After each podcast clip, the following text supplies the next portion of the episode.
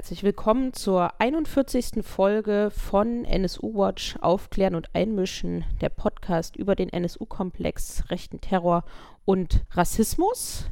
In dieser Folge sitze ich hier zusammen mit Robert Andreasch. Wir nehmen auf am 13.03. Die Folge wird etwas verspätet kommen, aber hallo erstmal. Hallo. Und wir haben uns überlegt, wir wollen mal über den aktuellen Stand der Untersuchungsausschüsse sprechen. Aktuell läuft nur einer, nämlich der in Mecklenburg-Vorpommern, der letzte, zuletzt eingesetzte NSU-Untersuchungsausschuss, den es gibt. Aber es gibt zum einen Forderungen nach weiteren Untersuchungsausschüssen äh, in Hamburg und in Bayern. In Hamburg als einziges Tatortland, wir haben es hier schon häufiger besprochen, dass noch gar kein NSU-Untersuchungsausschuss eingesetzt hat. Und Bayern eben hatte einen Untersuchungsausschuss, aber der ging ja irgendwie nur ein halbes Jahr 2013. Äh, genau, also der äh, war ein früher Untersuchungsausschuss von Mitte 2012 bis Mitte 2013, kein ganzes Jahr gedauert, sehr, sehr wenige Sitzungen und es ist zu einem frühen Zeitpunkt gewesen, als die Ermittlungen ja quasi mehr oder weniger erst begonnen hatten nach der Selbstaufdeckung des NSU, als sehr, sehr früh war, als der größte Teil der medialen und antifaschistischen Recherchen zum NSU-Komplex nicht gelaufen waren. Und deswegen ist es so, ja eigentlich ein dringendes Problem seit 2013 und das sind jetzt schon sieben Jahre endlich fortzusetzen mit einem parlamentarischen Aufklärungsprogramm. Das ähnliche Problem stellt sich ja auch auf Bundesebene, aber in Bayern eben noch mal mehr, weil man jetzt ja so viel Erkenntnis hat und gleichzeitig wäre das natürlich auch ein Vorteil für die Untersuchungsausschüsse, die jetzt sozusagen starten, weil sie ja auf die, von der ganzen Aufklärung bisher profitieren können. Das gleiche würde auch für den wahrscheinlich geplanten Untersuchungsausschuss zum Mord an Walter Lübcke in Hessen gelten. Auch da müssten weitere ungeklärte Fragen aus dem NSU-Komplex geklärt werden. Das hängt ja ziemlich offensichtlich zusammen und auch da könnte man ja von der bisherigen Aufklärung profitieren und gleichzeitig müsste man die ungeklärten Fragen dort klären. Klar, wir betonen sehr oft offene Fragen und offen gebliebene äh, Punkte. Und tatsächlich ist aber natürlich seit dem Ende des Bayerischen Untersuchungsausschusses jetzt beispielsweise im Sommer 2013 ja enorm viel passiert. Wir haben die Informationen aus dem NSU-Prozess, wir haben die Informationen aus den Bundestagsuntersuchungsausschüssen und aus den vielen Untersuchungsausschüssen der Länder. Wir haben eine Vielzahl von Veröffentlichungen, sei es antifaschistischer oder investigativ-medialer Recherchen und ähm, das alles bietet ja eine ganz andere Basis, um nochmal fortzusetzen oder das noch überhaupt nochmal aufzu viele Fragen zum ersten Mal nochmal aufzugreifen. Da ist es nicht nur ein Stochern, sondern es gibt ganz, ganz, ganz viele ganz konkrete, jetzt dringend zu bearbeitende Punkte. Mhm. Und gleichzeitig, auch das zeigt die Erfahrung und auch das haben wir hier schon mehrfach gesagt, ein Untersuchungsausschuss an sich löst die Fragen nicht, sondern muss auch entsprechend gut arbeiten. Die Abgeordneten und MitarbeiterInnen müssen das Thema verstehen, müssen auch einfach die Schwere des Themas verstehen, die Verantwortung verstehen, die man damit hat, wenn man sich an die NSU-Aufklärung dran setzt. Es ist ja auch etwas, was den Angehörigen versprochen wurde von Angela Merkel, von so vielen anderen Politikern und PolitikerInnen, rückhaltlose Aufklärung. Und es ist auch das, was die Angehörigen ja seit Jahren auch fordern und auch mit Ende des NSU-Prozesses fordern, die offenen Fragen zu klären und das heißt, es ist nicht ein Ausschuss unter vielen, sondern es ist auch ein Ausschuss mit einer besonderen Verantwortung und das sollte in der Arbeit schon spürbar sein. Deswegen die reine Untersuchungsausschussforderung, ja, bringt nichts, solange die Untersuchungsausschüsse und die Leute, die da drin arbeiten, nicht bereit sind, diese Arbeit tatsächlich auch zu tun. Das mussten wir die letzten Jahre leider auch erkennen und einsehen, dass das nicht von selber funktioniert. Ja, das, ich würde es auch so sehen, das hat Top-Priorität das ist einfach von, von elementarer Wichtigkeit. Und ähm, wir kennen sie jetzt seit 2011, fast zehn Jahre. Jedes Stück Aufklärung muss den Behörden abgetrotzt werden. Freiwillig passiert da kaum was. Und es bedeutet, das muss extrem gut vorbereitet werden, weil sonst verdorrt man gewissermaßen an der Vorenthaltung von Akten und Informationen und an dem ganzen Quatsch, was von Zeuginnen und Zeugen in Untersuchungsausschüssen geantwortet oder eben gerade nicht geantwortet wurde.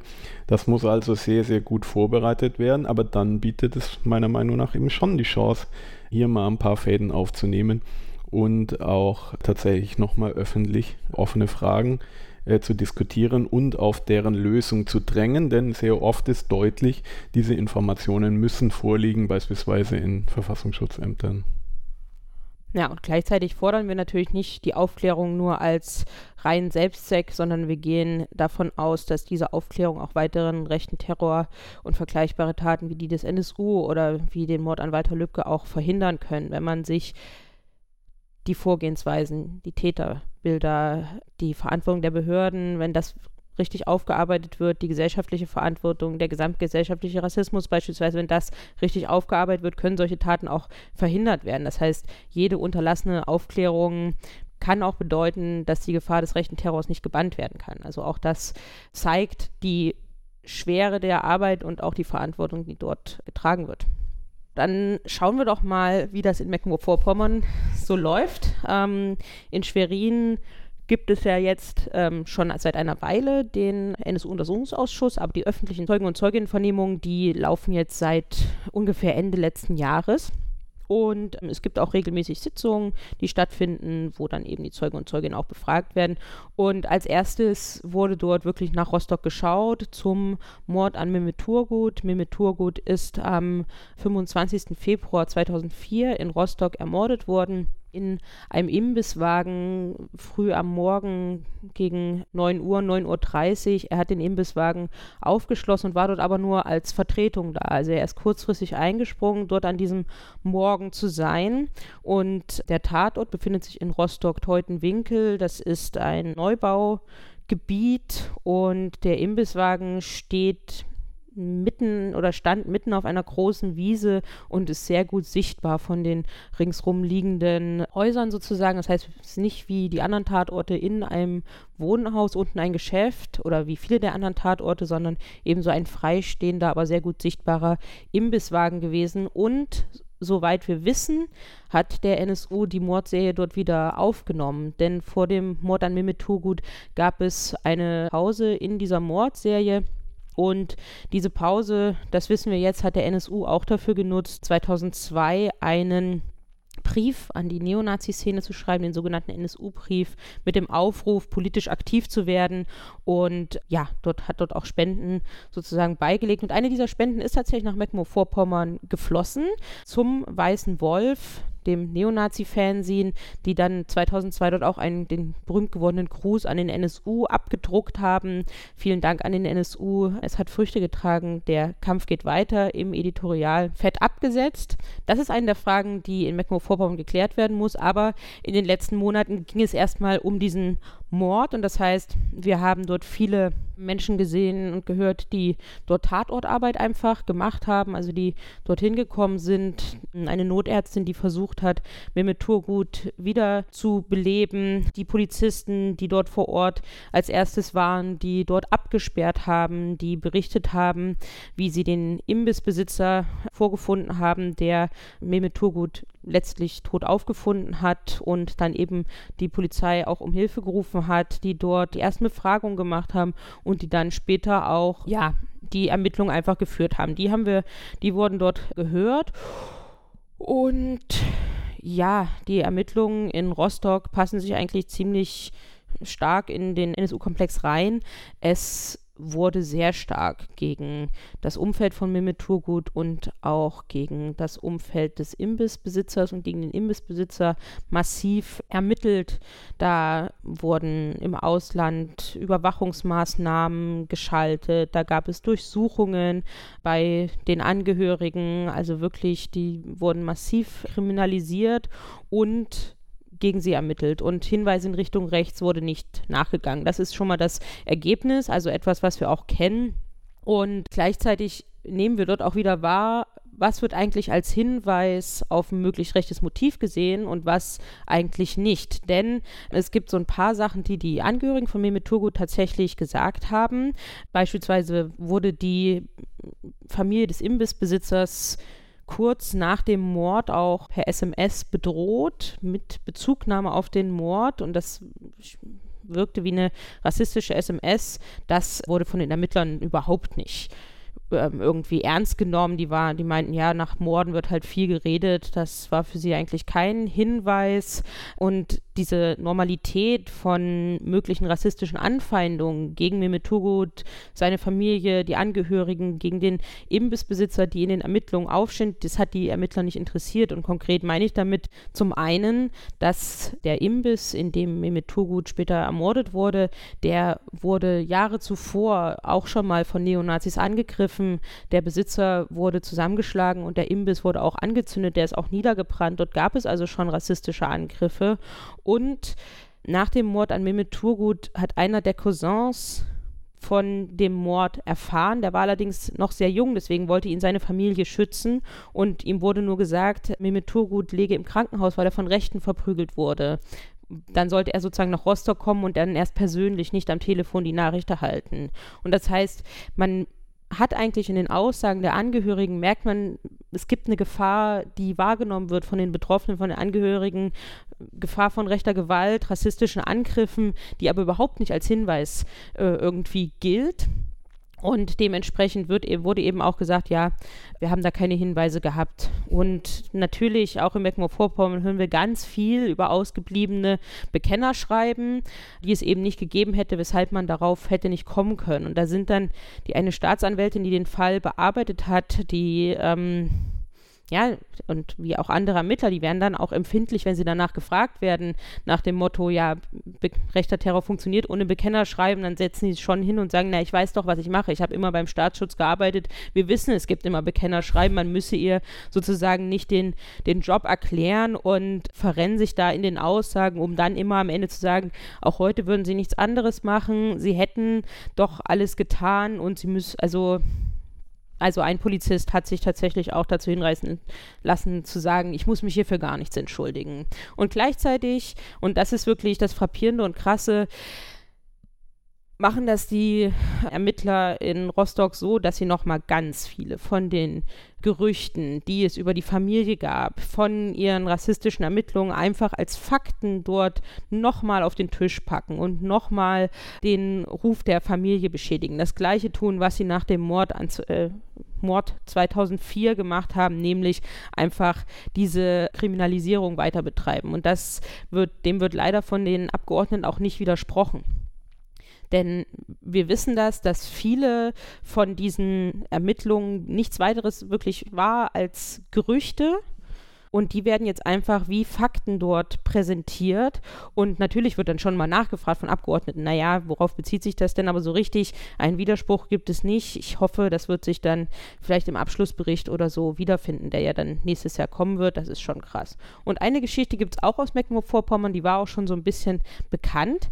Einer der Ermittler hat erzählt von der Mordkommission, dass eines Tages ein Mitarbeiter des VS bei ihm an die Tür geklopft hat und gesagt hat, er hätte einen Hinweis für ihn zum Mord an Mehmet Turgut, nämlich da ging es um Drogenverkaufe. Einer der Informanten des Verfassungsschutzes hätte also ähm, ja, rausbekommen, dass es da um Drogen gegangen sei. Und diesem Hinweis wurde sehr viel Gewicht gegeben. Da wurde ja, sämtliche wurde viel Kreativität darauf verwandt, da rauszubekommen, ähm, worum es da geht. Und dann nochmal zu dem auch einem bearbeitenden Staatsanwalt zurück. Da wurde nämlich klar, wie ist denn mit Hinweisen Richtung rechts umgegangen worden. Es gab zweimal Hinweise auf mögliche konkrete Personen. Es gab einmal einen Hinweis auch von einem Informanten aus dem Gefängnis, der gesagt hat, mein Zellenmitinsasse, der hat gesagt, wenn er aus dem Gefängnis rauskommt, dann wird er wahllos türkische Menschen umbringen, was ja in etwa so als, aus rassistischer Absicht ist ja in etwa das, was passiert ist. Aber diesem Hinweis wurde wie folgt nachgegangen. Man hat die konkrete Person, überprüft. Die hatte nichts mit der Mordserie zu tun, der war es nicht und damit ist dieser Hinweis abgeschlossen worden. Das heißt, mit so einem Hinweis auf eine konkrete Person wird danach nicht weitergedacht, okay, die war es nicht, aber hat es vielleicht einen rechten Hintergrund. Und das zeigt einfach, ist mir, mir auch nochmal klarer geworden, diesen Unterschied, wie ist mit welchen Hinweisen umgegangen worden, wo wurde geglaubt, wo wurde Kreativität spielen gelassen und wo eben auch nicht. Und das wissen wir jetzt eben über die Ermittlungen in Rostock. Nach dem Mord an Mehmet Turgut sind dann die bundesweiten Ermittlungen auch wieder angelaufen. Ähm, mit dem Wiederbeginn der Mordserie ist die sogenannte BAU Bosporus gegründet worden. Da war natürlich Mecklenburg-Vorpommern auch Teil davon, von dieser bundesweiten Ermittlungsgruppe. Darum geht es viel und auch viel darum, um die ja, Ermittlungsrichtung, die da von der, dieser BAO, BAO Bosporus kam und auch um die Medienstrategie. Ähm, Beispielsweise wurde ein Fahndungsplakat zur Mordserie auch mit dem rassistischen Wort Dönermorde benannt. Sowas wird dort auf jeden Fall immer hinterfragt. Und von diesem Punkt aus, Mecklenburg-Vorpommern war auch Teil der BAO Bosporus, der ja, bundesweiten Ermittlungsgruppe ging es so weiter, dass eben Mecklenburg-Vorpommern offensichtlich in den bundesweiten Zusammenhang eingeordnet werden sollte. Wir haben jetzt vor drei Wochen die beiden Profiler gehört. Also es gab ja operative Fallanalysen, eine aus Bayern, eine aus Baden-Württemberg, die ähm, sich mit den Fällen befasst haben und wo geschaut werden sollte. Damals, ähm, 2006 und 2007, was könnte hinter der Mordserie stehen? Da war geladen Alexander Horn, der hat 2006 eine Fallanalyse erarbeitet, in der er äh, oder in der sie im Grunde davon ausgehen, dass die Tat einen rechten Hintergrund hat. Und er hat das dort in Mecklenburg-Vorpommern eigentlich ganz eindrücklich beschrieben, wie sie sich überlegt haben, sie gehen mal weg davon, dass diese Personen, die erschossen wurden, konkret gemeint wurden, sondern sie haben überlegt, ob nicht diese Personen für etwas stehen, türkisches Aussehen, männlich, Kleingewerbebetreibende. Und von, diesem, von dieser Überlegung aus sind sie da hingegangen und haben gesagt, dann ist die Waffe, die Cesca, die gleiche Tatwaffe, die Botschaft dann könnte es ein sogenannter missionsgeleiteter Täter sein, der dort zuschlägt, also nicht ein Hintergrund in der sogenannten organisierten Kriminalität. Diese These haben sie vorgestellt, die haben sogar solche Ermittlungsansätze genannt, wie man müsste mal Neonazi-Konzerte an den jeweiligen Tatorten vergleichen, total wertvoll. Dieser operative Fallanalyse ist widersprochen worden vom Hamburg und vom BKA insbesondere. Und es wurde dann in Baden-Württemberg eine operative Fallanalyse beantragt und die sah dann wieder ganz anders aus. Den Udo Hassmann, der war, hat die verantwortet, den haben wir auch äh, gehört in Mecklenburg-Vorpommern und der ja, da, da, das war wirklich das, die ganze wieder komplett auf es muss aus der organisierten Kriminalität kommen. Die, die Betroffenen, die Ermordeten sind selber im Grunde dafür verantwortlich, dass sie ermordet wurden. Das war dann die Hauptthese. Und im Grunde haben sie sich überlegt, es muss eine Gruppierung geben, zu der alle Ermordeten Kontakt haben. Und diese Gruppierung muss so einen rigiden Ehrenkodex haben, dass die Ermordeten noch nicht mal wissen, was sie gemacht haben, aber dafür halt ermordet werden. Und letztlich ist das natürlich eine reine Fantasie, weil schon vor 2011 war ja klar, die Ermordeten haben nichts miteinander zu tun. Die haben unterschiedliche Hintergründe, die kennen sich nicht, die arbeiten unterschiedliche Sachen und so weiter und so fort. Das heißt, diese ominöse Gruppierung, von der da die Rede ist in dieser Fallanalyse, die ist ein Fantasieprodukt. So, und sie lagen ja auch falsch. Und ja, trotzdem hat der Udo Hassmann nicht eingesehen, dass die Kritik, dass diese Fallanalyse auch mit rassistischen Thesen operiert, dass die richtig ist, sondern diese Kritik hat er nicht gesehen. Und dann jetzt letzte Woche begeben wir, begeben wir uns in ein Feld, wo in Mecklenburg-Vorpommern im Grunde Lehrstellen bundesweit auch nochmal gefüllt werden. Leute gehört werden, die wir noch nie gehört haben. Wir haben nach Hamburg geschaut. Wie gesagt, Hamburg hat noch keinen Untersuchungsausschuss und geladen war Felix Schwarz, der war ein Ermittler, der war der Leiter der Ermittlungsgruppe ab 2006 zum Mord an Süleyman Taschkeprü. Vorher und auch währenddessen war Felix Schwarz eigentlich aus der Abteilung organisierte Kriminalität und Drogen und er hat also diese ähm, Ermittlungsgruppe geleitet. Dementsprechend haben die auch gearbeitet und eben mit den dementsprechenden Thesen. Und er hat da die Ermittlungen einfach dargestellt, sie hätten ihre Ermittlungen hätten die Ermittlungen gegen die RAF in den Schatten gestellt, weil sie hätten ja so viel gemacht, so viele Daten erhoben und 2011 sei das frustrierend gewesen, dass das alles umsonst gewesen sein soll. Und bei Felix Schwarz war es auch der Fall, dass er nochmal nicht nur über Süleyman Taschkepü, sondern auch über andere Ermordete dort Gerüchte zu angeblichen Drogenfunden wiederholt hat, von, bei denen schon vor 2011 klar war, die sind aus der Welt geschafft. Das hat mit der Mordserie nichts zu tun. Und spätestens nach 2011 ist klar, diese Sachen, die ermittelt wurden, die stimmen einfach nicht. Vieles sich ausgedacht worden, ist den Ermordeten und Angehörigen angehangen worden. Und trotzdem müssen wir uns das 20, 2020 wieder vor einem Untersuchungsausschuss erzählen lassen. Und es wird auch nicht richtig widersprochen oder nur teilweise, weil man auch den Eindruck hat, vielleicht wissen auch nicht alle Abgeordneten, dass das nicht stimmt. Das ist problematisch. Das muss eingeordnet werden. Ich würde schon erwarten von Abgeordneten in NSU-Untersuchungsausschüssen, dass, dass sie so weit in der Materie sind, dass sie Dinge auch erkennen können, die ihnen erzählt werden. Ja, genau. Ja, das ist auch eine Schutzpflicht. Also ich meine, das ist eine erneute Diffamierung gerade der Familien und der Angehörigen, die so viel durchgemacht haben. Und da besteht auch eine Schutzpflicht, dass es nicht nochmal widerspruchsfrei geäußert werden kann in der Öffentlichkeit. Also ja, skandalös, echt. Und auch hier ne, die Ermittler sind sich keiner Schuld bewusst. Sie finden es nicht toll, dass sie es nicht gelöst hätten. Aber ja, aus Hamburg, gerade von Felix Schwarz, wurde dieser Fallanalyse von Alexander Horn, der auf der richtigen Spur war, auch widersprochen. Und der Felix Schwarz hat das damit begründet, die Fallanalyse sei methodisch nicht korrekt gewesen. Während er die Fallanalyse aus Baden-Württemberg, in der von dieser Fantasiegruppierung die Rede ist, gesagt hat, das sei wissenschaftlich völlig makellos. Ähm, genauso müsste man das machen und hat sich da gar nicht irgendwie drauf eingelassen. Es sei eine rein methodische Sache gewesen. Also ja, das Narrativ steht bei denen. Wer noch gehört wurde, war ein weiterer Ermittler und Sachbearbeiter, leitender Sachbearbeiter, der Herr Lemke aus Hamburg. Der wurde noch nie gehört. Und auch da gibt es viele Sachen, die in Hamburg eigentlich längst hätten aufgearbeitet werden müssen. Weil der Herr Lemke, der war dafür verantwortlich, dass in, Hamburger, in Hamburg ein Wahrsager zum Mord an Süleyman Taschkirül gehört wurde. Eine Frau hat sich gemeldet äh, beim LKA und hat gesagt, sie hätte Informationen und sie könnte vor allen Dingen mit jemandem in Kontakt treten, der schon ganz viele Mordfälle mit aufgeklärt hat, nämlich einen Wahrsager aus dem Iran. Und der Herr Lemke war dafür verantwortlich, dass das tatsächlich auch gemacht wurde. Und dieser Wahrsager hat dann auch wieder ja, die rassistischen Vorannahmen im Grunde nochmal bestätigt. Und auch der Herr Lemke, dem, der fand das ganz schlimm, dass sie das nicht gelöst haben. Sie hätten sich darauf eingeschworen, diesen Fall zu lösen. Würde ich jetzt von der mhm. Mordkommission auch erwarten. Gut.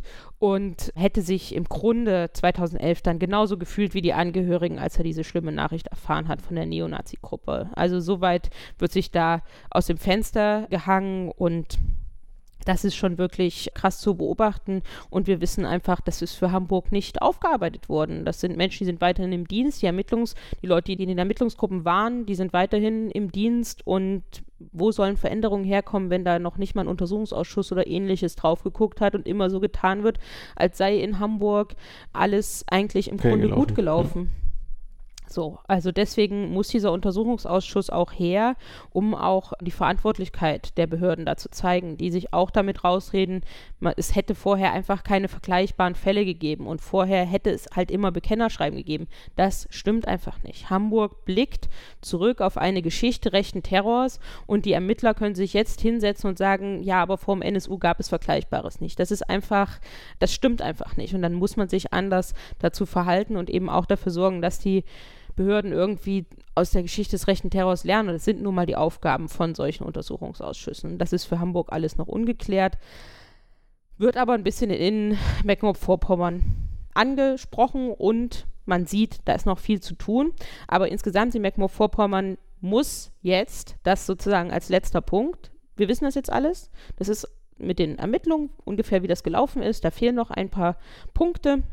Aber gleichzeitig ist es auch wichtig, das einzuordnen in die bundesweiten Ermittlungen, das verstehe ich alles. Aber es gibt nur noch wenig Zeit für den NSU-Untersuchungsausschuss in Mecklenburg-Vorpommern. Der ist mitten in der Legislaturperiode eingesetzt worden. Dann hat es ewig gedauert, dass dort überhaupt öffentliche Sitzungen stattgefunden haben. Und 2021 wird in Mecklenburg-Vorpommern wieder gewählt. Bis dahin muss der Untersuchungsausschuss seinen Abschlussbericht abgeben. Wir haben dort nur noch sehr wenig Zeit. Und die spezifischen Fragen für Mecklenburg-Vorpommern sind noch nicht angesprochen worden. Es ist, wie gesagt, der weiße Wolf ich habe schon gesagt, das Neonazi-Fernsehen, zu dieser Spende gab es damals eine V-Personen-Information, dass der Weiße Wolf eine große Spende bekommen hat. Auch das muss in Mecklenburg-Vorpommern geklärt werden. Und die Neonazi-Verbindung bundesweit nach Hamburg, nach Bayern, aber eben auch speziell für den Mord an Mehmet Turgut, was hat die äh, mecklenburg-vorpommerische Neonazi-Szene damit zu tun? Das sind die Fragen, die müssen jetzt noch schnellstens geklärt werden. Die Akten müssen auf den Tisch, müssen geliefert werden und müssen entsprechend dann in eine gute Ausschussarbeit umgesetzt werden. Der Ausschuss hat sich jetzt warm gelaufen, es funktioniert mit den Befragungen, man hat da einen gewissen Lernprozess jetzt gesehen über die letzten Monate, aber ich denke, jetzt ist man bereit und jetzt muss man das auch machen und die Akten auch entsprechend einfordern, weil sonst sind die wichtigen Fragen eigentlich nicht geklärt und wir haben dann vieles nochmal erfahren, was wir aber eigentlich schon vorher wussten. Kleine Details dazu, sicher, aber da muss einfach noch mehr passieren. Aber jetzt in der nächsten Woche, so die Sitzung nicht ausfällt, ähm, sollen Ermittler aus Bayern gehört werden, denn die sind dann nach Rostock gefahren, nachdem wir mit Turgut ermordet wurden, haben dort an Befragungen auch teilgenommen. Und dazu sollen sie sich verhalten. Das ist also etwas, was jetzt in den nächsten Wochen kommt. Unter anderem kommt der Ermittler Vögeler, der auch sehr prominent in den NSU-Monologen noch einmal von Adile Schimschek benannt wird als ein Ermittler, der sie besonders gequält hat, der besonders auf sie losgegangen ist und versucht hat, den Ruf ihres Mannes zu beschädigen. Und der wird dort in Mecklenburg-Vorpommern gehört und hoffentlich auch entsprechend entsprechend mit seinen Ermittlungen konfrontiert. Also das ist öffentlich, wie der mit den Angehörigen umgegangen ist und das muss dort auch geklärt werden. Aber gleichzeitig wären das ja vielleicht Leute, die auch nochmal interessant wären, in Bayern zu hören. Das ist jetzt mein Übergang sozusagen zu dir. Was sind denn eure Forderungen nochmal mehr im Detail oder worum müsste es in Bayern eigentlich gehen, wenn man vom jetzigen Stand Anfang 20, 2020, was muss in Bayern aufgeklärt werden und warum? Also natürlich ist der Gesamtkomplex, der sich jetzt auch schon an deinen Ausführungen zu Mecklenburg-Vorpommern zeigt, auch in Bayern virulent. Allen voran die äh, Auseinandersetzung mit dem institutionellen Rassismus, mit dem Handeln von In Inlandsgeheimdiensten und Polizei, mit dem gesamten Ermittlungskonzept, mit dem gesellschaftlichen Rassismus zur Tatzeit und auch heute. Das das ist natürlich genauso alles noch äh, offen und Themen, Themengebiet, aber wir haben schon ganz spezifisch Punkte herausgearbeitet, zu denen eine parlamentarische Untersuchung äh, tatsächlich total drängt, aber eben halt auch, wenn entsprechend vorbereitet, durchaus vielversprechend ist. Es sind einfach eine Menge Fragen 2012, 2013 nicht mal bekannt gewesen, geschweige denn, dass es Anfasserfäden und äh, Puzzlestücke gab, um diese Fragen zu beantworten. Allen voran ein Beispiel ist das äh, sogenannte Taschenlampenattentat, ein Rohrbombenanschlag des NSU 1999 in Nürnberg. Der ist erst durch eine Aussage von Carsten Schulz im, im Prozess, im NSU-Prozess bekannt geworden, dass es zum hat nicht mehr gereicht, um dieses Attentat überhaupt im Parlamentarischen Untersuchungsausschuss des Bayerischen Landtags damals zu behandeln. Dieses Attentat wurde dann nicht von der Generalbundesanwalt der Anklageschrift im NSU-Prozess äh, hinzugefügt.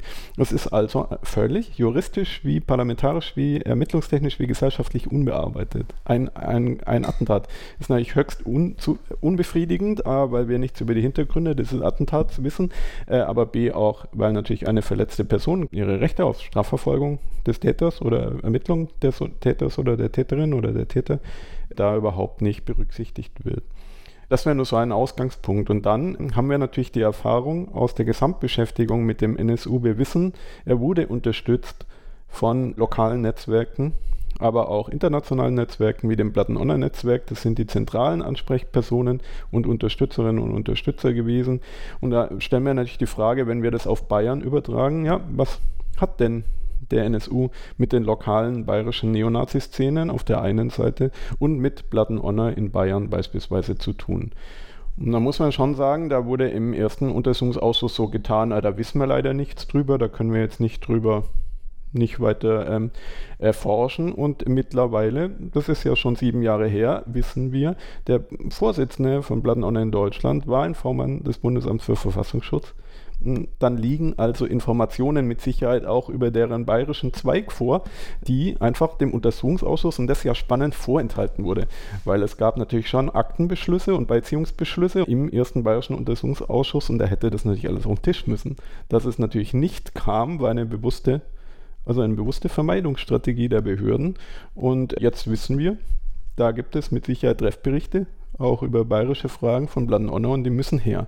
Und es gibt auch eine Menge antifaschistischer Recherchen seither zu Bladen Honor und Comedy in Bayern. die man damit kontrastieren könnte. Ähnliches gilt für die Einbindung des NSU in Neonazi-Netzwerke, also quasi aus dem Thüringer Heimatschutz stammende Ursprungsorganisation und deren vielfältigen bayerischen Beziehungen. Aber vielleicht müssen wir auch weiter zurück zur nationalistischen Front, die es ebenfalls in Nordrhein-Westfalen, Thüringen, Bayern und so natürlich aktiv gab. Das sind alles unangesprochene Felder der Beziehungen. Die drängendsten Fragen, eine der drängendsten Fragen ist auch das Weiße Wolf-Fan sein, weil das hat äh, ist zwar in Neustrelitz erschienen zur damaligen Zeit, aber das ist ein, äh, mit einer vielfältigen Beziehung. Es wurde mehr oder weniger aus, von Menschen aus Bayern produziert, die erst dorthin gezogen waren, beziehungsweise die Autorinnen und Autoren des Hefts sind halt überwiegend der bayerischen Naziszene zu äh, verorten. Und dann geht es uns vor allem um die Erklärung der äh, völligen ungelösten Fragen rund um den V-Mann Ralf Marsch. Davon war im ersten Untersuchungsausschuss nichts bekannt. Dieser Name war nicht bekannt. Das ist ja ein Ergebnis der Bundestagsuntersuchungsausschüsse und eben medialer Recherchen von Dirk und Co., ähm, dass wir da, dazu so viel wissen. Äh, das ist der wichtigste Zwickauer Neonazi gewesen. Unklar ist, ob, also wie er eingebunden war ins Unterstützernetzwerk des NSU, das ja, der, der, wo sich das Kerntrio ja in Zwickau verborgen gehalten hat.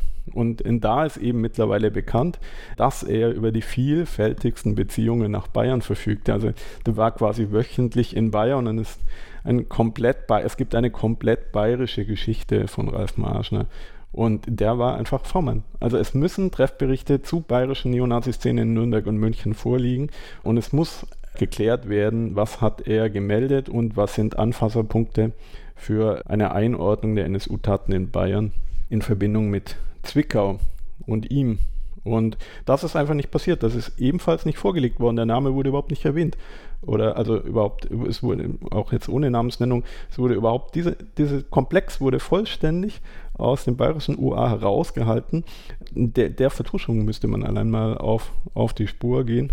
Und es gibt äh, viele Ungereimtheiten, haben die NSU Kerntrio-Personen nicht bei ihm sogar in den Firmen gearbeitet und auch zum Tatzeit des Mordes an Habil Kilic hatte Ralf Marschner mit seiner Baufirma eine Baustelle in München am selbigen Tag und es gab auch Fahrtbewegungen von mehreren Fahrzeugen seiner Firma von Zwickau nach München und das ist alles un ungeklärt, in der Öffentlichkeit undiskutiert, ob hier nicht eine Möglichkeit bestand, dass der NSU-Mord äh, damit in Zusammenhang steht.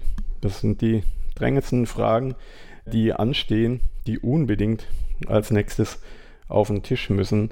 Insbesondere, weil er auch ursprünglich mal ein bayerischer V-Mann war.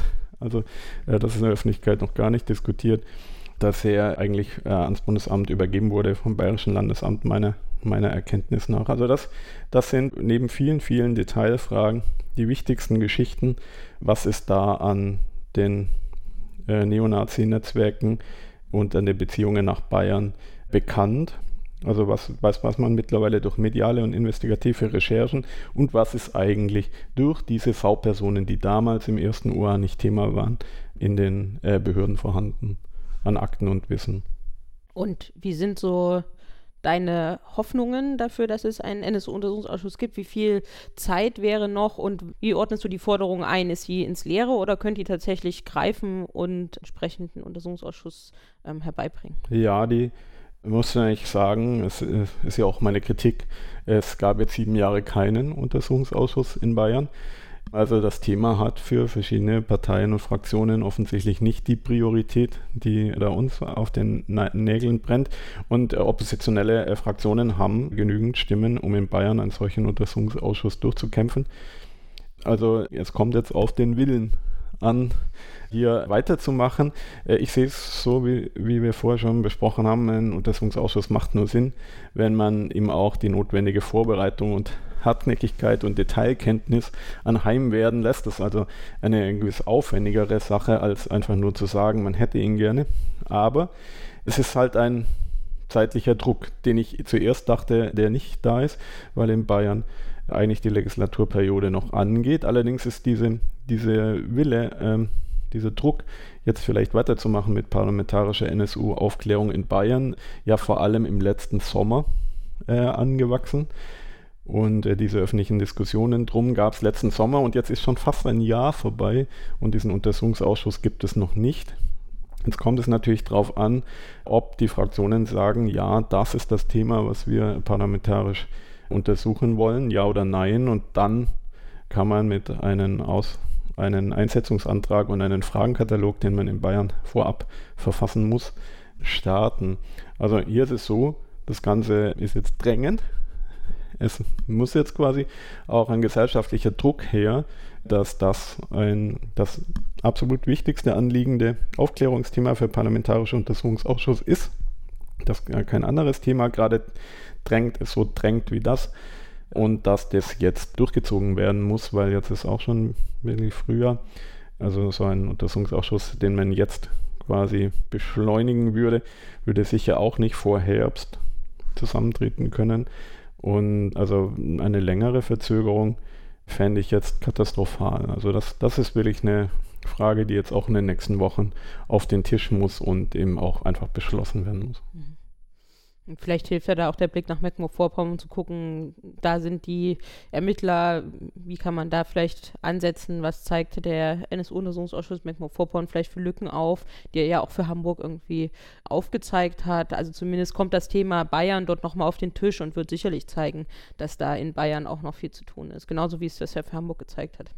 Ich, ich gehe halt mal davon aus, also gar nicht über dieses Überbande spielen, dass man jetzt in Mecklenburg-Vorpommern was über Bayern rausfindet, das wenn man die Puzzlestücke aus anderen Bundesländern nimmt, ergibt es schon auch sehr viele Erkenntnisse zu den eigenen Fragestellungen, sondern äh, wir kommen ja weiter in der Aufklärung des NSU-Komplex, wenn wir eine, äh, spezifische Fragen zu einem Bundesland oder einem Mord gelöst hätten. Das ist ja auf jeden Fall äh, eine, ein wichtiges Erkenntnisinteresse, auch wenn es jetzt vielleicht zu Mecklenburg-Vorpommern Fragen geht und jetzt nicht zwingend äh, zu den Hamburg-Fragen in Mecklenburg-Vorpommern.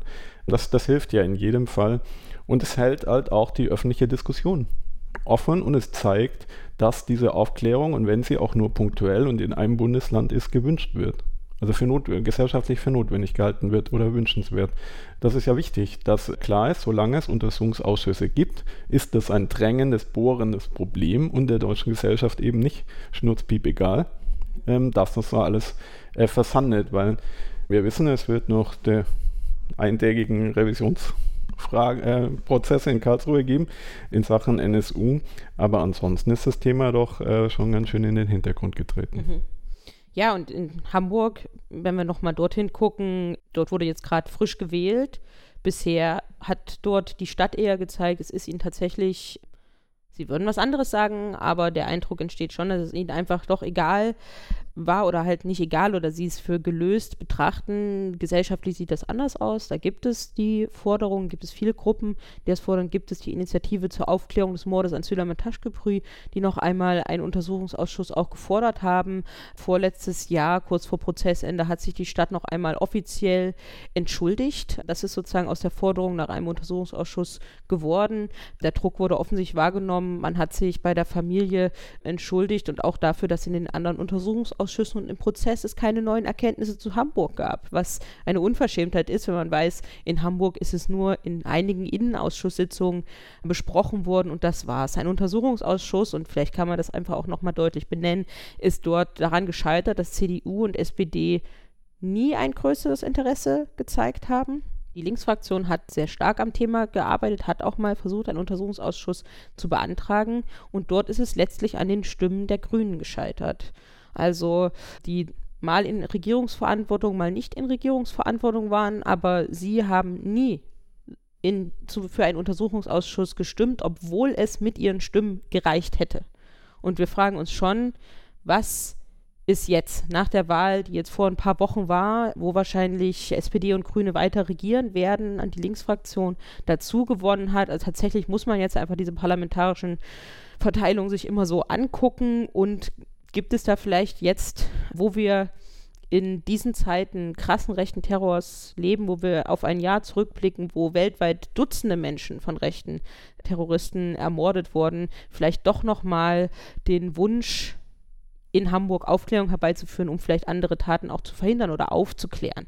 Weil was zum Beispiel in den letzten Monaten aufgeploppt ist, ist die Möglichkeit, dass die Tatwaffe im Mord an Walter Lübcke dass die gekommen ist über Combat 18 Pinneberg, eine Stadt bei Hamburg, zwar nicht Hamburg, sondern Schleswig-Holstein, aber man müsste sowieso in Hamburg den Blick so ein bisschen weiten ähm, und eine Struktur, die auch immer wieder fällt, wenn es darum geht, dazu zu überlegen, wer könnte das Neonazi-Netzwerk in Hamburg eigentlich sein. Das ist alles nicht angefasst worden, alles ungeklärt geblieben. Und jetzt nach dem Mord an Walter Lübcke stellen wir uns viele der gleichen Fragen, die wir uns im NSU-Komplex stellen, nochmal neu, nochmal anders, aber trotzdem geht es um die ähnlichen Sachen. Und das heißt, für Aufklärung ist es in Hamburg noch nicht zu spät und gleichzeitig ist es weiterhin dringend notwendig.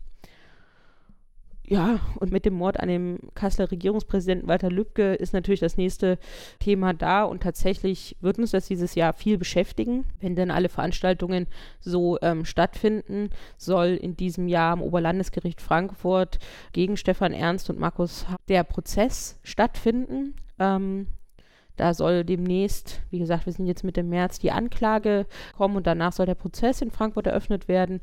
Und dann wird immer wieder die Absichtserklärung verlautbaren gelassen, dass es einen Untersuchungsausschuss in Hessen geben wird. Und da, das muss man jetzt mal so deutlich sagen, wenn man dort wirklich etwas möchte in Hessen und für Aufklärung sorgen möchte, dann muss man diesen diese Komplexe zusammendenken. NSU-Komplex und Mord Walter Lübcke müssen zusammengedacht werden. Es geht um eine jahrelang verwurzelte Neonazi-Szene in Kassel, die durchsetzt ist von V-Leuten. All diese Fragen müssen dort auf dem Tisch. Das Thema darf nicht eingeschränkt werden, nur auf den Mord an Walter Lübcke, weil dann werden wir diesen Fall nicht lösen, genauso wie der NSU-Komplex. Wir wissen viel, aber viele Fragen sind nicht gelöst nach dem Neonazi-Netzwerk. Das fehlt und das kann in Hessen und muss in Hessen mit Nachdruck gemacht werden. Keine Scheu vor der großen Aufgabe, sondern die Dinge zusammendenken, sinnvoll zusammendenken, die dort zusammengehören. Das ist so unser Eindruck, wie dort Aufklärung geschaffen werden könnte. In Zusammenspiel sozusagen mit dem Prozess, deren, dessen Ergebnisse man ja dann entsprechend auch im Untersuchungsausschuss über einen längeren Zeitraum auswerten kann. Also da gibt es eigentlich wirklich eine Chance, die muss einfach nur ergriffen werden. Und wir wissen aus dem ersten hessischen NSU-Untersuchungsausschuss, dass ja, man könnte die Arbeit mit mehr Nachdruck verfolgen. Es hat viele Faktoren, warum das in Hessen manchmal nicht so gut läuft. Der Ministerpräsident war zum Zeitpunkt des Mordes an Halit Yozgat Innenminister, ist dort verstrickt. Natürlich waren die Aufklärungsinteressen, das Aufklärungsinteresse von CDU und Grünen, die mit ihm regieren, nicht so super groß in diesem Ausschuss. Also sind viele Steine in den Weg gelegt worden, die man jetzt aber zur Seite schaffen müsste und sich eben entsprechend profitierend von jahrelanger Aufklärung des NSU-Komplexes jetzt diese Fragen klären muss. So sieht das aus. Das ist der aktuelle Stand zu den NSU-Untersuchungsausschüssen. Wie gesagt, einen aktuellen, einer geplant, zwei gefordert, mal mindestens. Schauen wir mal, wie das weitergeht. Vielen Dank, dass, wir, dass du den Überblick mit mir hier vorgenommen hast. Und Gerne. ja, viel Erfolg für den NSU-Untersuchungsausschuss in Bayern. Und wir hören uns sicherlich an ähnlicher Stelle bald wieder demnächst ist ja beispielsweise der NSU-Prozess zwei Jahre lang schon vorbei. Heute, am 13. März, ist das schriftliche Urteil aber zum Beispiel noch nicht da. Du hast es schon gesagt. Es wird vielleicht ein eintägiges Revisionsverfahren geben, vielleicht auch nicht. Das wissen wir alles erst, wenn das schriftliche Urteil vorliegt. Schauen wir mal, wann das kommt. Das so, sollte demnächst der Fall sein, rein von diesen rechnerischen Sachen her. Und da hören wir uns hier sicher wieder. Und bis dahin verlinke ich euch ein paar Sachen in den Links zum Podcast zum Bayerischen Untersuchungsausschuss, zu Hessen, die aktuelle Exif-Recherche, die die Neonazi-Szene in Kassel nochmal darstellt, wie sie an den Mord an Halit Yozgat möglicherweise verstrickt ist und in den Mord an Walter Lübcke, Ausschussprotokolle aus Mecklenburg-Vorpommern, andere Podcast-Folgen zum Thema, so wie wir das hier immer machen. Und ja, damit habt ihr dann genug nachzulesen und nachzuhören, bis wir uns dann in der nächsten Folge wieder hören. Und bis dahin findet ihr uns auch auf Twitter und Facebook at NSUWatch und nsu-watch.info im Internet. Und wir hören uns in der dann 42. Folge von NSU Watch aufklären und einmischen wieder.